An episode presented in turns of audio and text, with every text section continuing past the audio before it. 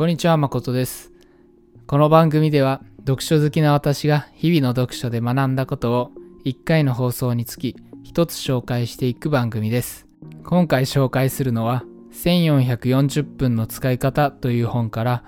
仕事は切りの良いところで切り上げるという話についてです。前回から引き続き紹介する1440分の使い方という本は、成功者に共通する生産性向上の習慣を紹介する内容です。サラリーマンのほとんどは時間がないと思っています。そんな人に役立つ内容がたくさん紹介されています。今回の放送ではそんな本の中から仕事は切りの良いところで切り上げるという話を紹介します。この話は本の中では罪悪感なく定時に帰る方法という話の中で出てきた内容です。定時に帰りたいという人は多いと思います。しかし現実問題、そんなの無理という人が多いはずです。そんな方に役立つ内容だと思うので、ぜひ最後まで聞いていっていただければと思います。それでは早速、仕事は切りの良いところで切り上げるという話について解説していきます。まず前提としてこれは具体的な方法ではなく仕事に関しての考え方です。皆さんお気づきかもしれませんが仕事というのは終わりません。どんな会社でもやるべきことは山ほどあるしやった方が良いということまで含めると無限にあると言って良いかもしれません。そう聞くと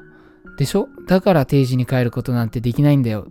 そう思う方もいるかもしれませんがこの考え方が良くないのです。今言ったように仕事は無限のようにありそもそも全て終わらせることなんてできないのです。なので切りの良いところで切り上げるしかないのです。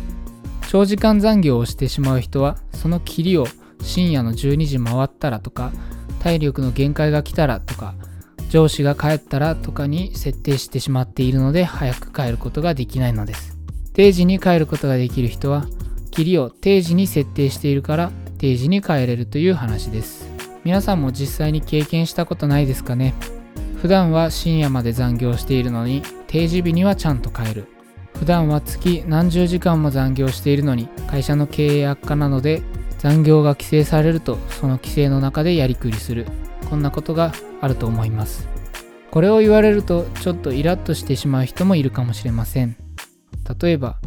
会社から言われた残業規制を対応するために頑張っているんだと普段ダラダラ残業しているところに残業規制されたからダラダラしなくなったみたいな簡単なことじゃないんだという思いがあるかもしれません。そうなんです。切りの良いところで切り上げるというのは簡単そうに聞こえますが意外と大変なことなんです。しかしそれをやらないと定時に帰れるようにはなりません。先ほども言ったようにもともと仕事はいくらやっても終わらないくらいにあります。どこで切りをつけるのかが重要というのが今回の話です。定時に帰るには定時を切りにするというのが今回紹介する仕事は切りの良いところで切り上げるという話が意味するところです。なので皆さんが定時に帰るためにすべきことは定時までに仕事を全て終わらせるではなく仕事が終わっていなくても定時に退社すると決めるということです。最後にこの番組では学んだことから皆さんに今日からできるアクションプランを提案しています。今回紹介するアクションプランは朝に今日絶対にやらないといけない仕事を明確にし今日やらないといけないことのみを今日やるということです。いくら定時に帰りたいと言っても必要な成果を上げていなければ会社での立場が危うくなってしまいます。なので必要な成果を上げるためにその日にやらなければいけないことは確実に実施するようにします。今回紹介するのはそのためのアクションプランです。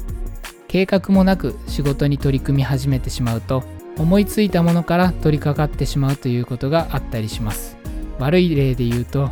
優先順位が低い簡単なものから手をつけてしまい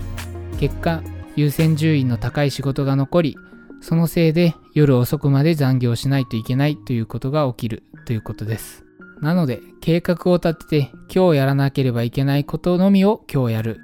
明日で良いことは明日やるという仕事の仕方をしましょう。注意点としては、ここで言う今日やらなければいけないことというのは、今日締め切りの仕事のみを示すのではありません。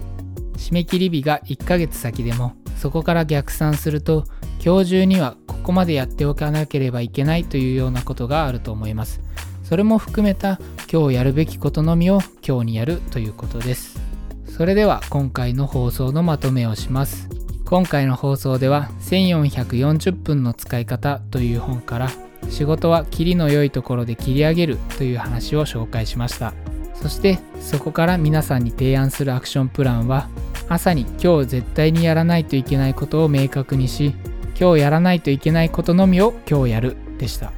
この放送が皆さんの学びとなれば幸いです。それでは本日も頑張っていきましょう。